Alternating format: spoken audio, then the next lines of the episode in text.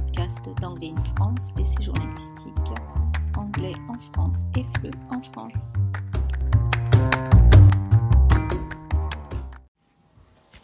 Good afternoon, here is always Nixon and welcome, bienvenue à cet nouveau épisode.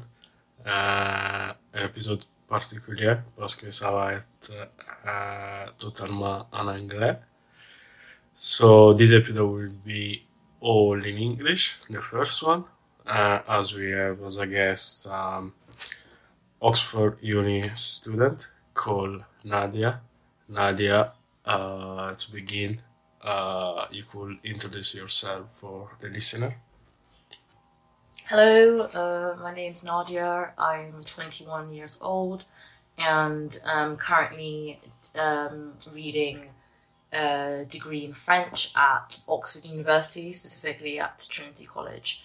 And I'm uh, at the moment here as an intern uh, at Anglais in France, uh, working in the administrative uh, department.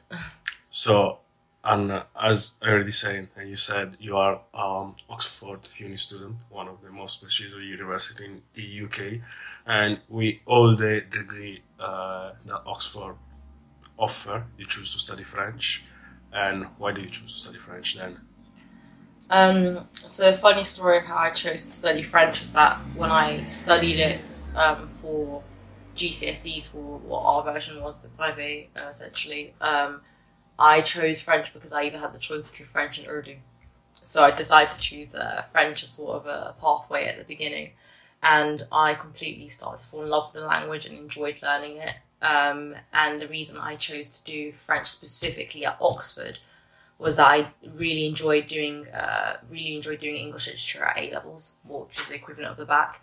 Um, and the Oxford degree is literature heavy, so it has um, so essentially it's sort of a degree that's more or less French language and literature. So whilst learning the French language, I'm also studying French literature. So I'm doing two parts that I also love. So I love learning languages, but I also love reading literature and being able to study that is um, uh, I don't know what to say is um, is sort of a, I don't even know, but yeah, I re- I really do enjoy it.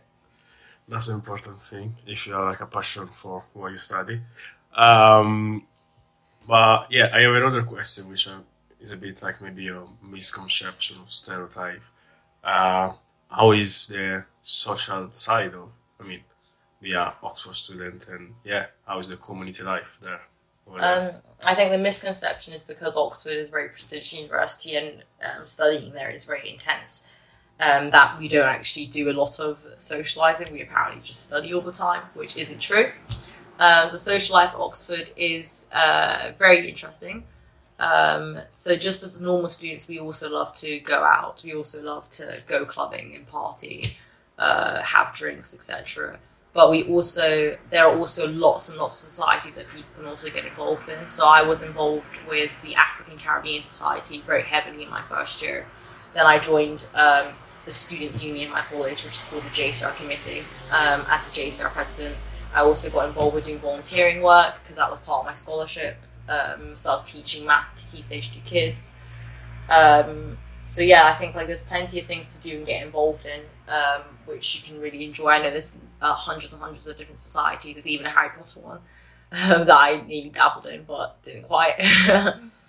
so it, the, the Oxford social life is it's there's a burst of things to do, and um, it is enjoyable. And there's definitely um, an aspect also of uh, good uh, good communities at the colleges as well. Uh, just because each college has its sort of own sort of student union, own sort of community, so it's quite um, can be quite tight knit and close through that as well. So um, you speak about the fact um, uh, the y- student in Oxford have like a social side too. And so my question, my next question is about your workload because I mean, uh, Mhm. like every student, you need like to manage your uh, timetable and stuff. So how did you manage your workload and how was your workload? Because I think it's different also for subject by subject. Yeah, your sub it definitely depends on your subject.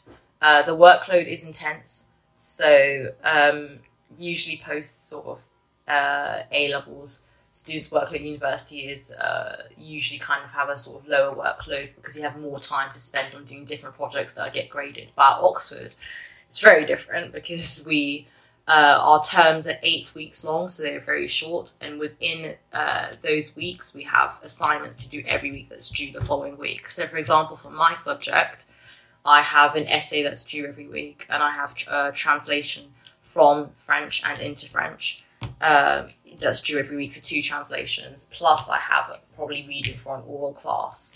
Um, so, over one term, I will usually do between sometimes I might even have two essays that's due a week. So, so usually we do between eight to ten essays plus eight translations from French, plus eight translations into French, plus eight sort of pieces of work for an oral class. So you're consistently working um, because you've got quite a lot of, uh, you've got loads of deadlines and you need to manage your time properly. Luckily for me, my workload is one of the ones that is lighter than others. I know people who do two languages sometimes might even have up to 12 to even 16 essays during a term plus on top of their language uh, language stuff.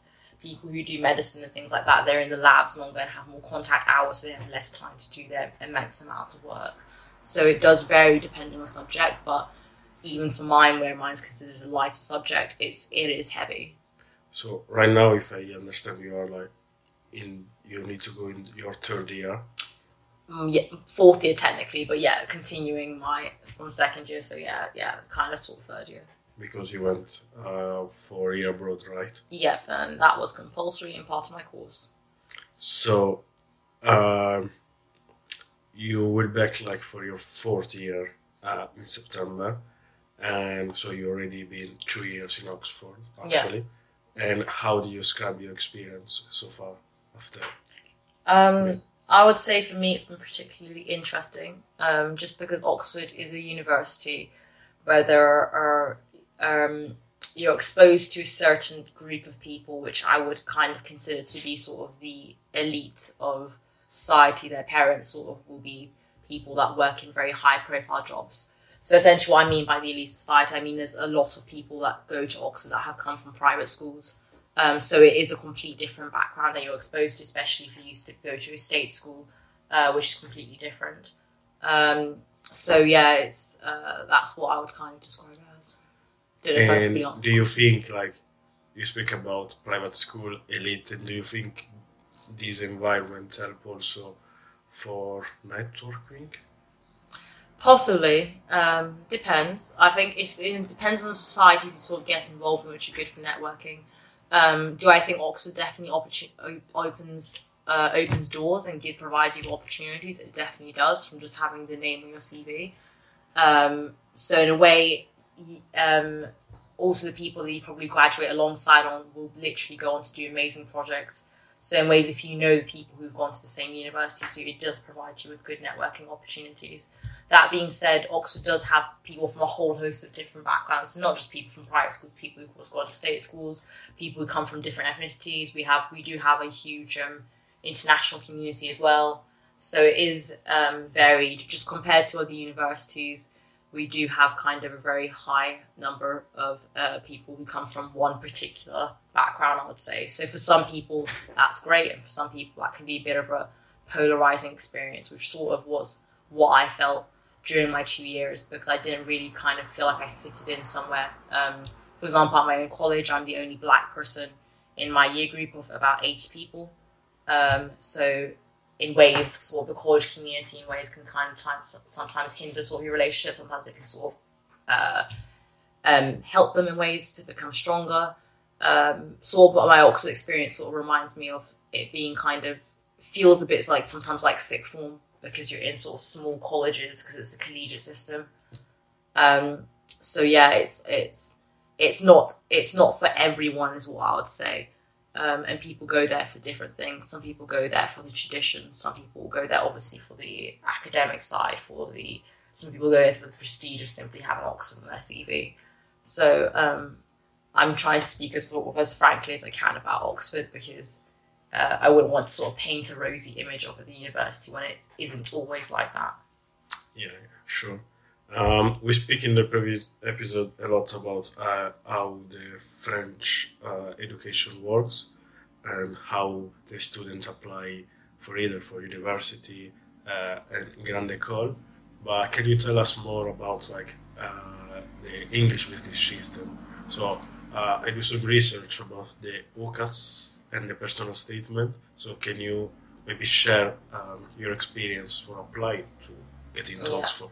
Um, I don't know if things have slightly changed, but back when I was applying in 2018, um, so basically we have a system called UCAS, which is what um, all students who live in the UK use to apply to um, British universities. So um, on UCAS, you would have to submit as a basic as a as, as a basis, you would have to submit your personal statement um, and to apply to university. So a personal statement is where you'd be writing, it's essentially equivalent of a letter of motivation. You'd be writing about why you want to apply specifically for your course. And the same personal statement is sent to the five, up to five universities that you could apply to. So you have five, up to five choices. What was your five option then? Uh, my f- five options, so Oxford, Durham, I applied to St Andrews, um, Warwick, and King's College London.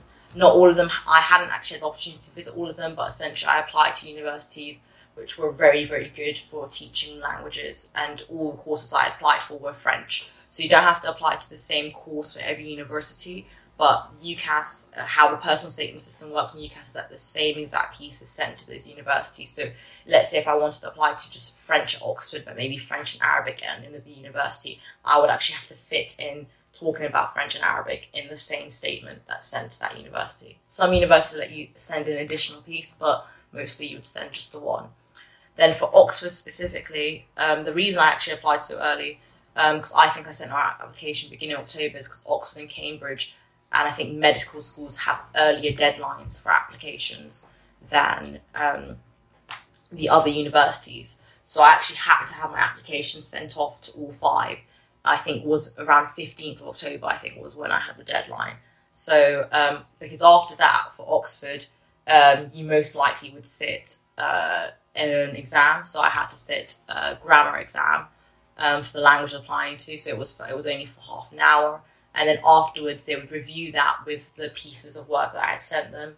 Um, because for Oxford, I also had to send them a piece of work from my English literature level, uh, and also a piece of classwork that I'd done in French, um, so a French literature essay as well. Um, so after they reviewed that, I also got I got an invitation for an interview, and then in December I went. I stayed at Oxford for about three days, and I had my two interviews there. And then in January, I eventually got the results. Um, so I got my I got accepted to Oxford, and sometimes. Um, so yeah, all the universities on UCAS they will reply to you at different times. So I knew that I was accepted. I think into Warwick um, and King's College London very early, but I found out Oxford in January, and I think I found out um, St Andrews maybe a week after. And then afterwards, you from those five, you have to pick. They give you an offer because you will have not your, got your grades um, for your um, A level equivalent of the bac. So you have to you have to select two. So you uh, you'd pick your first choice and your second choice, and then the others you'd actually have to reject. So I picked Oxford as my first choice, and I needed a minimum of three A's, and then I picked um, St Andrews as my second because I needed AAB. So you're usually told to pick your second choice needs to be the grade the grade boundaries uh, need to be lower. So I I couldn't even though I liked Durham, I couldn't pick Durham as my second choice because I had this I had this it needed they wanted me to have the same grades as I did for Oxford, so it wouldn't have made sense. So yes, that is essentially how the UK UCAS British system works and my brief experience of it. so Um, you speak about uh, your experience and your statement, uh, but I want to speak more about um, your experience in terms of uh, memories. Uh, you speak about basically September will be like your fourth year, I would say. Um, so, what's your mem- best memory so far at Oxford? If you can share with Um, us. oh, that's a bit of a hard one. Um, Maybe I don't know, I- project or something. yeah, it's about. what I'm thinking of. Uh, I probably would say what uh, my best memories, my best memory or sort of my proudest moment, I would say at Oxford was when I was um, JCR president. It was a very difficult period um, to be able to work as president when we had to discuss sort of code regulations because at my college specifically, rules are stricter than actually government guidelines and government law. Um, so it was it was a tough time, but I was able to persevere and, and actually, um, and I was very proud of what I achieved. I saw one thing I had done was that when colleges were not allowing students to come back to university, so even though some of the universities in the UK it was very easy for students to go back and stay there. For Oxford, it was very hard line. It was very hard, and because they had they adopted a hardline approach um, because it was dependent on each college and it's how they interpreted the government guidelines. So majority of people weren't able to come back, and what I had done to counteract that with other JCR presidents um, was that we create we wrote a letter to an MP, I think it was called Michelle Donelan at the time, or the, I think she was the minister of the university. So we'd written to her, and we also started a campaign on the government web, um, launched a campaign on the government website that received more than ten thousand signatures. So um, that was a moment I was really proud of, um, and would say that whilst refusing a difficult time was one of my best memories um, at Oxford thus far. I would say. Cool. And we speak about uh, you just share your uh, one of the, your best memory at Oxford um, experience, how to get. Uh, but do you have like maybe any advice for students who maybe hesitating to come to Oxford? I would the number one advice I would give to you is that do your research um, and attend an open day.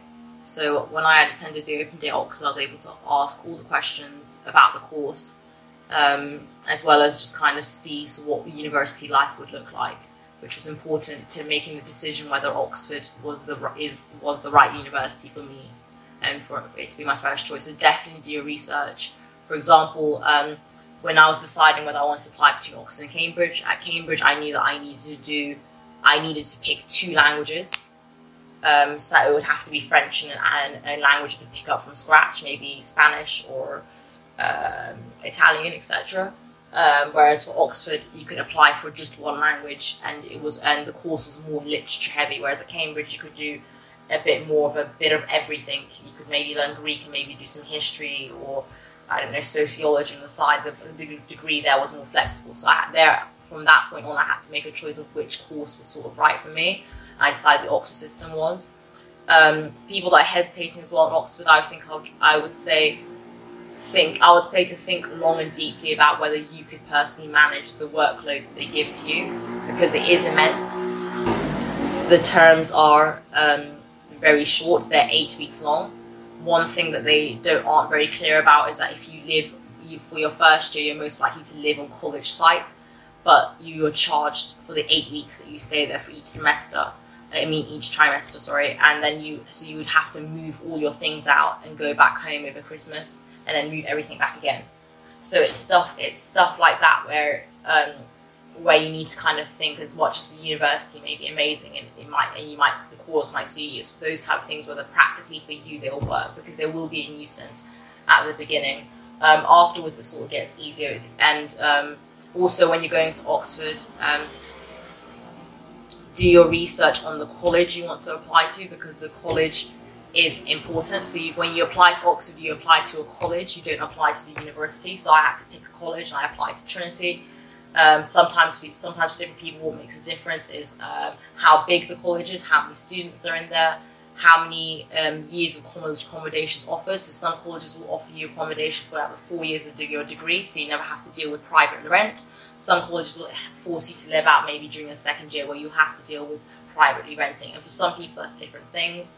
Those things mean different things. Um, some colleges offer more financial support than others. So my college offers a lot of generous bursaries that we can access to buy academic books. Um, I was even once um, had broken, I had um, lost my actually my AirPods, um, and I was able to actually buy new ones thanks to my university, thanks to Trinity, because uh, they counted as um, counted for it being used for noise cancelling. So there's things like that that you might want to consider because um, they say to your college choice doesn't really matter, but in my opinion, it really does um, because it, it, it, is part, it is quite a big part of your degree at the beginning um, when you're sort of settling in and things like that. Um, on um, so yeah, it's just I, I think it's just it's it's doing a lot of research is required to figure out what's what is right for you um, and whether Oxford is fit for you, and if so, what college you'd want to go to and where you'd want to be. So you speak uh, before uh, about you mentioned COVID when you mentioned about the fact of your best memory and how uh, you deal the time with COVID. So I would like to ask you um, about the student life with COVID and without. Which which Um, are the main difference you found? So I had two terms um, without COVID um, at the beginning. So, um, how would I describe student life without COVID and with COVID? I think the biggest difference with COVID was that realizing your college has a lot more jurisdiction and say of what you can and cannot do. It does feel like it felt a bit like you were in secondary school with your teachers telling you off. That's what life, student life, felt like with COVID because for example, um, for example, let's say um, the government allowed up to six people to meet indoors if you're from different households. Um, that for at well at my college they banned that, so if you could only socialize with your household, so you were very which was based off so your household was based off where you lived and and which floor you were on, etc. So that meant you were very constrained and constrained um, in ways so it did feel like you were a bit like in secondary school and you couldn't really make those decisions for yourself. So student life what, with COVID was very halted because um, whilst we tried to, we had to kind of be forced to sort of do more things outdoors. And for the summer that was fine, but for the winter it was quite depressing. Um, people that weren't able to see the sort of their significant others, people that weren't able to sort of see their friends because their friends lived in different places. It just wasn't a very fun year overall for people. It also brought out, I think, the worst in people as well because everyone had different morals about COVID. Some people wanted to follow college rules to the T, whereas some people said, I don't really want to follow these rules, I'd rather follow what is the law, and if the law allows me to meet XYZ people, I want to do that, you know? Um, and so that kind of caused sort of moral dilemmas, and there were a lot, there was a lot of drama, and people did fall out. Um, so it was a very intense period. I myself did not enjoy it as much compared to what student life was like before, where um, when I first started, there was people would go out a lot. So during the week, which was a bit weird for me to get used to, so people the club nights at Oxford used to be I think Wednesday, Thursday, Tuesday, Wednesday, Thursday. So it was in the middle of the week. Um, so that's what people would sort of would do. There were a lot more societies and events going on. So I was I was involved um, very much in organising sort of career panels and as a, as a sponsorship officer for the African Caribbean Society. I also would go every week to go and uh, do my volunteering in person, but that had to transition to being online after COVID. So it was life was very different. I can't really comment on what life is now at Oxford because there's sort of been this shift of a return to normality whilst we've learned to live with COVID, and obviously restrictions have now been completely entirely abandoned in England. Um, but yeah, life life during COVID was not very easy, but life before um, life before was obviously a lot more enjoyable. So you nearly complete your degree, just one year left. And do you have any future plan after your degree at Oxford? Um, I think my plan at the moment uh, is to apply for a master's in France. So I specifically want to do a master's in management in uh, école de commerce. So I'm going to apply to three business schools. So I've done a lot of research um, so far. Uh, I've picked three schools that I want to apply to. So I just need to sit an exam beforehand in order to complete my dossiers for the application, as well as obviously write the lettre de motivation. So that's my plan of what I want to do. Um, and afterwards, from that, I maybe want to stay in France, maybe travel a bit more after doing a master's. But that's kind of what I have on the cards at the moment. It seems to have your future plan um, really clear. So uh, thank you very much for sharing your experience and good luck with your study. Thank you so much. Merci d'avoir écouté cet épisode de podcast jusqu'au bout. Si vous souhaitez nous poser des questions sur le sujet ou simplement suivre les actualités d'Anglais in France, je vous invite à nous rejoindre sur le site AIF, sur Instagram ou sur LinkedIn par exemple.